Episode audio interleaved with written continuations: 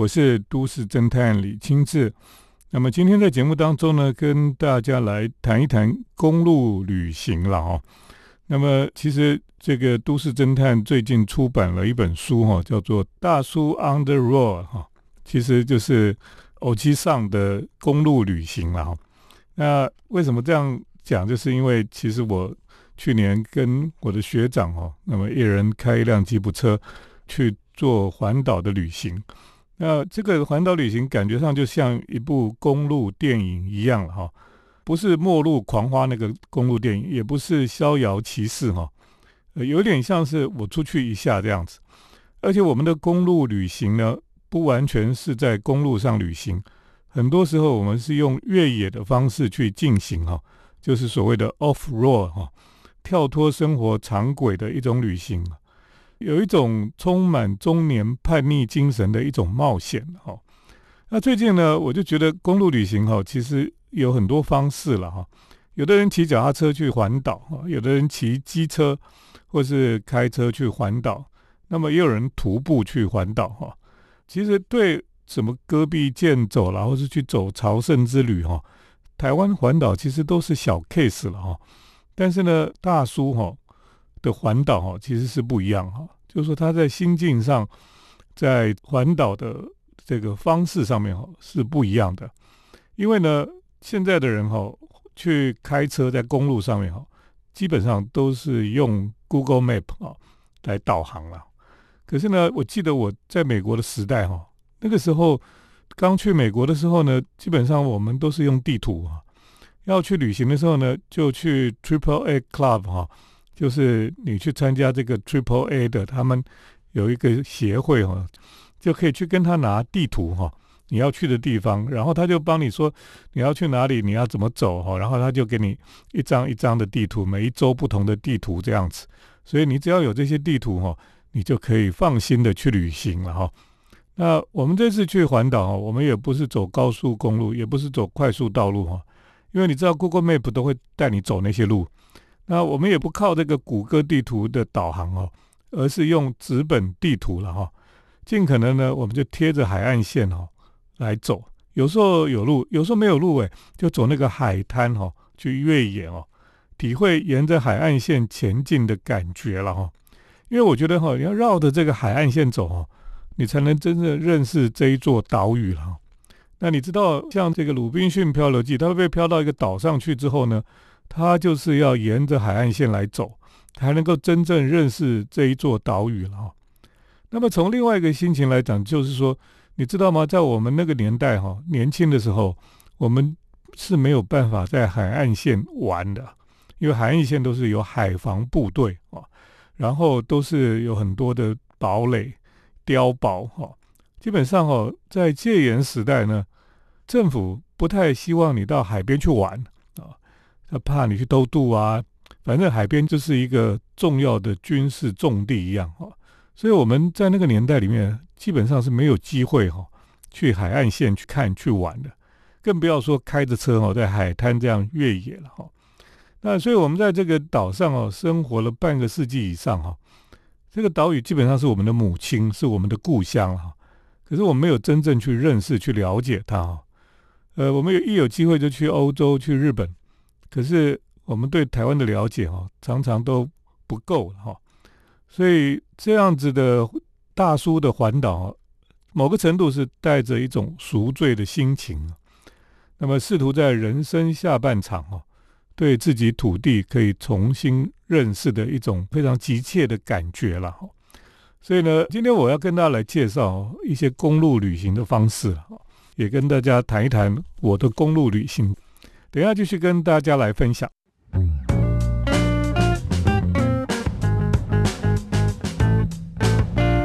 欢迎回到我们建筑新乐园节目，我是都市侦探李清志。今天跟大家来谈谈关于公路旅行哈，因为都市侦探最近出了一本书，叫做《大叔耳机上 On the Road》哈，基本上就是台湾的公路旅行了哈。那当然不同的年纪哈，不同的年龄层哈。去旅行，去公路旅行呢，其实心境是完全不一样的啊。那么年轻的时候去旅行，跟呃年纪大的时候去旅行哦也不一样。我最近在看了一部日剧哈，这个日剧哈也是跟公路旅行有关系了哈。那我们知道公路旅行哦，最重要就是要有一部车了哈。呃，当然脚踏车也可以了哈，机车也可以哈。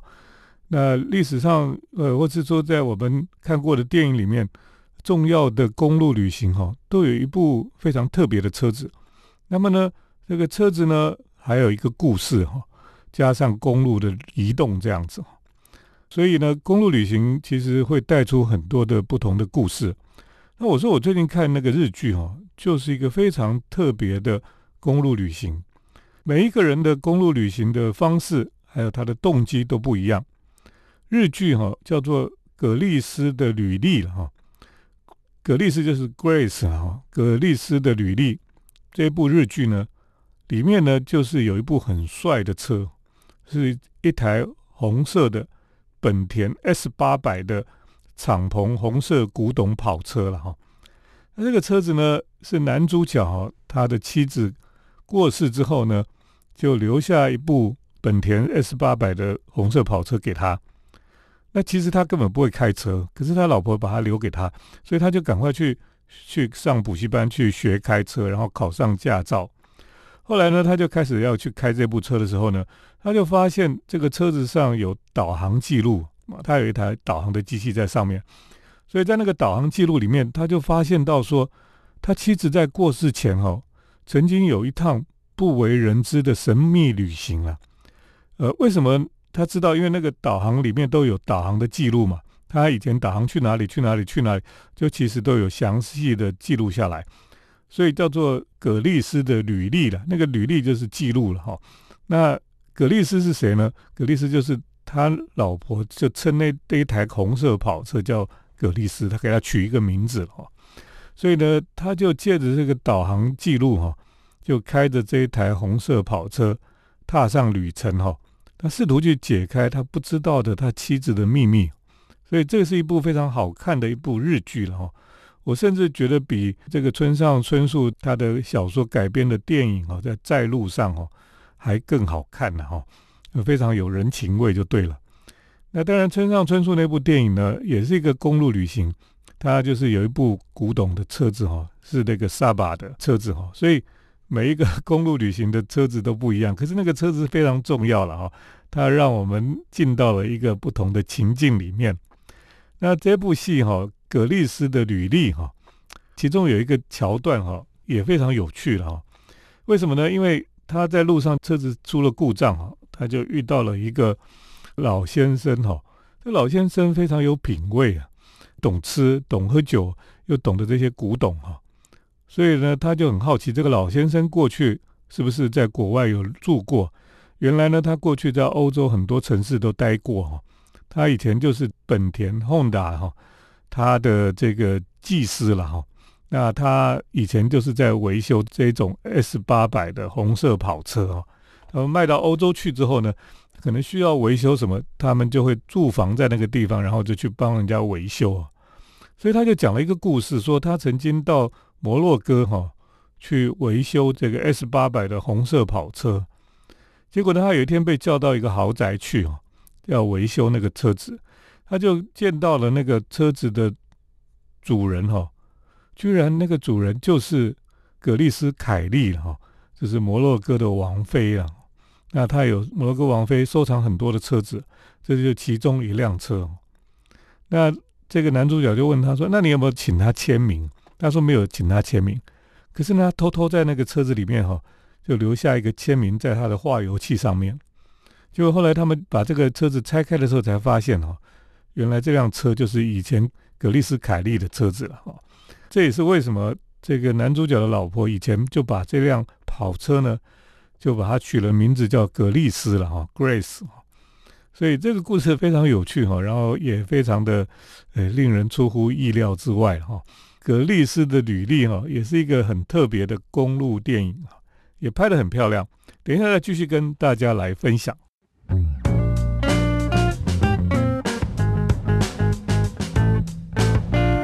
欢迎回到我们建筑新乐园节目，我是都市侦探李清志啊。那我最近出了一本书啊，叫做《大叔 on the road》哈，就是大叔们的公路旅行了。那么在这个公路旅行上面呢，其实我跟我的学长去环岛的公路旅行，其实是一人开一部车哈。那这跟我们过去看到的公路旅行的电影是不太一样的。像你看到这个《末路狂花》哈，他们基本上就是两个女的就开着一辆敞篷的凯迪拉克的车子，哦，然后就开上公路逃亡这样子。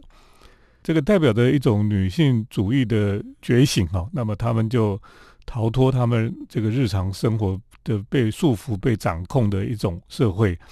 当然，这个公路旅行他们最后是冲下这个悬崖了哈。可是呢，我觉得。有时候呢，我喜欢的公路旅行是一种比较孤独的哦，自己开车在公路上的那种感觉了哈。那我们大叔的公路旅行呢，基本上就是属于这种孤独的一种感觉。虽然两个人去公路旅行，可是一人开一部车。呃，我们比较有趣是，我们有对讲机了哈。我们不是用手机数位的联络方式，我们就用对比的时代那种用传统。那个 walkie-talkie 的手机哈，去联络哈。那么为什么喜欢一个人开一部车呢？这就很像以前的西部片哈。你可以看到那个牛仔哈，都是一个人骑一匹马嘛，然后一个人骑一匹马，然后就可以自由自在在荒野里面到处走哈，也不用公路了，就可以在这个野地这样到处走。那其实我们开吉普车也是有这种感觉哈，你可以。常常 off road 哈，就离开这个公路，你可以去进行不同的探险。那这也是这个大叔们的心境哈，就是你说大叔这个年纪哈，在社会上那么久哈，也上班工作、抚养家庭等等哈，就是在社会的非常正轨里面在走，所以很需要有时候去 off road 哈，离开这个公路，在这个荒野里面跑一跑，寻找一种自由的感觉了哈。所以就希望回到像西部片一样哈，一个人可以开一部车哈，一个人骑一匹马，自由自在的那种感觉了哈。那我觉得这也是公路旅行比较不一样的地方，在心境上面不一样。那年轻人呢，都会很喜欢这样到处玩，然后就很兴奋啊，因为他什么都还没有看过，他就是追求探险啊等等的哈。可是，但是大叔是比较比较稳重了哈。那他希望白天看之后，晚上可以沉淀下来，享受安静孤独的时候哈。所以呢，我们这两个大叔呢出去旅行哈，住也都是自己住自己的房间哈，然后白天就自己开自己的车这样子。那当然两个车子是可以彼此照料，因为我们有无线对讲机嘛哈。所以这种既孤独哈，可是又可以彼此照应的这种公路旅行方式，我觉得是一种。非常完美的状态了哈。那我们的环岛旅行常常也没有什么特定的目的地哈。可是旅行结束之后呢，心里面却有满满的收获哈。就像日本旅行家石原裕辅他所说的哈，即使是漫无目的的漂泊哈，也有其意义吧。那的确，你这种漫无目的的旅行当中回来哈，总是觉得还是有很大的收获了哈。那这个也是公路旅行哈，你好像在公路上漂泊哈，那么其实，在当中你可以有很多让你的思虑沉淀哈，或是让你重新去思考某一些事情的机会了哈。所以我们常常觉得旅行的好处就是走出你呃非常习惯的日常生活哈，不把自己放到一个不一样的空间里面哈，然后看到不一样。不寻常的事物，然后你就可以重新激发你内心的想象力，以及让你重新有不同的思考了。那这也是公路旅行哈一个很重要的目的吧，也是某一种旅行的意义了哈。因为像艾伦·迪波顿他讲过哈，他说重要的哈不是你去了哪里了，重要的是你去了那个地方哦，对你来讲到底有什么意义啊？啊。对大叔来讲哦，大叔的公路旅行哈，一定会得到某一些意义的。等一下再继续跟大家来分享。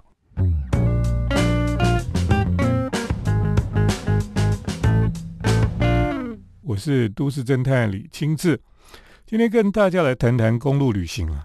因为我最近出了一本书，叫做《大叔 on the road》哈。那这是我跟我一个学长一人开一部吉普车去公路旅行的。一些心得吧，哈，其实我们重新认识了台湾，也重新呢有一些内在的醒思了哈。那就是旅行哈，重要的就是这一趟旅行呢，对你来讲到底产生了什么意义哈？这个是蛮重要的。那我觉得其实公路旅行真的像一部电影一样哈。呃，我们看过很多公路旅行的电影哈，都有不同的原因呐，还有不同的动机，还有方式哈。那么像我刚刚提到的日剧哈，《葛丽丝的履历》哈，这出日剧里面呢，他就讲到这个先生哈，因为他太太过世了，留给他一台红色的古董跑车哈，他开着这个跑车呢，就照这个跑车上面的行车记录器哈，呃，导航系统的记录。他想要了解他太太到底是去了哪里去旅行，有一趟神秘的旅行。后来他就发现，其实这是他太太哈刻意哈要去做那趟旅行哈，好像留下线索一样，让他去解开一些人生的谜题了哈。啊，希望他的先生可以过得更好。我觉得这是一个蛮感人的一部公路电影哈。其实。有时候呢，这个公路电影是在逃跑哈，有的是在追寻的哈。那么有的人的公路电影哦，其实是非常没有目的的哈。像美国为什么有那么多的公路电影？是因为美国人哈，就是他们的人生就跟公路有关系了哈。那有些人生活在一个小镇里面，他就借着公路哈，他可能去当这个 hitchhiker 哈，就是呃搭便车的人。就拿个牌子在公路边哈，他就伸出大拇指哈，搭便车，然后就可以逃离他的那个无趣的小镇生活哈，然后到大城市里面去，或到别的地方去展开他的新生活了哈。所以公路对美国人来讲哦，他们常常比如说要去念书哈，他就开着一辆车载着所有的家当就去学校念书，然后就开始去大城市生活等等的。所以他们人生的转变哈，都跟公路有关系了哈。这跟日本很不一样，日本人比较多是跟铁道有关系。他们每天的生活啦，他们的呃上班啦等等，都脱离不了铁道的这移动哈。那在美国人就是美国人就是跟公路有关系了哈。那当然美国有很多恐怖的公路电影哈，是开车到某一个小镇去，里面有连续杀人犯啊。或是遇到可怕的这种鬼阵啊，等等的哈，或是有人搭便车其实是坏人这样子哦，这其实都非常的恐怖哦。那事实上我们在美国公路旅行的时候呢，也是可以看到很多有趣的事情哈。比如说在公路旅行，你可以旁边看到他们都会盖很奇怪的这种餐厅啦，或是加油站哦。比如说他们会放一个很大只的恐龙啊，去吸引你去看。或者他盖了一个很大的轮胎，就是轮胎店啊。那么像有些地方呢，它的加油站会写说这里是最后一站喽，意思就告诉你说你不来这里加油，你下去你可能就会在沙漠里死掉，没有油这样子哈。所以你去美国公路旅行哈，你可以真正去了解到这个国家了哈。那我觉得非常有有意思哈。呃，我其实还希望有一天呢，能够去美国开这个六十六号公路哈。这是他们过去一个很重要的这个横越大陆的一条公路，从芝加哥呢可以开到加州去了哈。当然，这个路已经因为现在有的新的高速公路之后呢，六十六号公路已经四维了哈。可是变成一个怀旧的公路，这也是我我的愿望哈，要去完成的一趟公路旅行了。好，今天跟大家谈了很多关于公路旅行的事情，就先谈到这里。我们接下来是都市侦探的咖啡馆漫步单元。都市侦探的咖啡馆散步。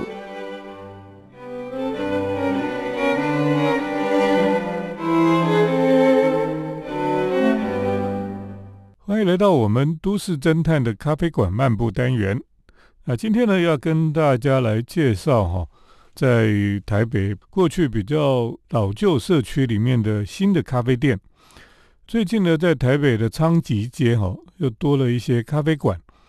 昌吉街呢，就是在大同区的这个算是老旧社区了哈。啊，这个区域的特色就是因为它比较靠近大道城啊，或是靠近西区那大龙洞这一带，所以它的街区是比较老旧一点哦。那过去因为它是在飞机的航道下面，所以呢发展上有一些受到限制了。而且呢，可能也大家比较不喜欢，因为飞机就从头上每天都飞过去，蛮受干扰的啦。可是这里呢，最近就有一些咖啡馆进驻到这边来哈，而且呢，有一点增加的这种趋势了哈。我就觉得，哎，其实是不错的事情，因为这里哈这些新的咖啡店呢，就给老社区呢就带来新的活力啊。有的是别的地方开过的咖啡店，就来这里开。连锁店这样子，那么也有新开的年轻人开的咖啡店在这里。这一区呢比较困难的就是因为停车比较不方便，几乎很难有停车场或停车位。那上次我经过的昌吉街这里的时候呢，哎，刚好有一个车位就在咖啡店的对面，所以呢我就赶快停车去喝杯咖啡。呃，我去了一家咖啡店呢，是叫做山丘咖啡店啊。那个店哦，真的是干干净净的，就是一个非常文青明亮的咖啡馆。的确呢，就吸引了很多的年轻人哈来这里喝咖啡做功课哈。那个感觉就是非常的清爽。店的墙壁都是白色的，内装也都是白色的，然后加上木质的桌椅，还有一些窗框等等，是很简单，但是又很温馨哈。的一个咖啡馆，那么在老旧社区里面呢，这样的咖啡馆哦，的确是可以吸引人过去了哈，因为它就像一个灯亮起来一样，原来都黑黑脏脏的地方啊，突然有一个空间是亮起来的，你就会很想去那个地方，然后到那个地方去喝咖啡哦，咖啡也是非常的呃舒服哈，而且呢，人很奇怪，到那种空间去哈，不像。到那种一般的老的咖啡店一样哈，大家进去就是聊天呐、寒暄啦什么的。到这种咖啡店哈，诶，怎么大家就会安静下来？然后在那个空间里也没有人敢大声的聊天呐、喧哗，都默默的喝喝咖啡，或是轻声的跟别人讲讲话这样子而已。所以我觉得这是一种氛围了哈，不同的空间的氛围会带来不同的。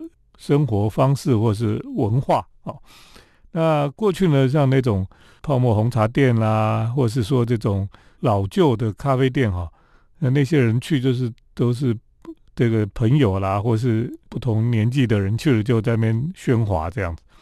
那外面的人哈，新来的人去了就会觉得格格不入啊，你们都是很熟的人，都是在地的，然后大家在那边吵吵闹闹，就觉得很很烦的哦。有时候我去那种咖啡店啊，里面就一群欧巴桑或者什么，大家在那边就很吵，吵到我都受不了，就赶快逃走这样子哈。我不是说欧巴桑就一定会吵，也有很吵的欧吉桑也有，就是说有一些人哈，他就是去熟悉的地方，去那种咖啡店，他大家都一群朋友去，他就不顾虑别人了，他就肆无忌惮的在那边啊大叫大吵，然后就很这个忘我这样子哈。可是他都忘记说旁边还有别的客人哦，这种现象哦，在日本比较少见哦，因为日本人很怕给别人带来困扰哦，所以呢，在日本哈，基本上大家都会会很在意、顾虑到别人的感受哈。那在台湾呢，有一些地方哦，特别是人一多哈，就忘记还有别人了，以为自己最大，以为他包场了啊。那很多咖啡店哦，他就是不愿意接待。超过四个人以上的客人，因为人一多哈，他们就会忘我，他们就会不顾别人，就以为自己最多人应该是最厉害这样。其实这也是我们的在台湾的顾客哈要去注意的。其实这就是公德心吧，或是一种国民的规范哈。就是说你在公共场所的时候，你还是要去顾虑到别人的心情、别人的看法这样子。那么我说，在昌吉街哈，这个新开的山丘咖啡馆哈，我觉得就是一个比较安静哈，跟周围的环境不一样的地方。它也是非常明亮、非常的干净的感觉。它带给这个老旧的社区哈，像昌吉街这附近的地区，带来新的活力了哈。我觉得这是一种好的现象。咖啡馆在都市空间里面，在不同的街区里面，可以带来一些改变。我觉得就是它非常有意义的地方。今天呢，介绍的咖啡店就介绍到这里，谢谢听众朋友的收听，我们下礼拜再见。城市的幸福角落，来杯手冲单品，享受迷人的香醇世界。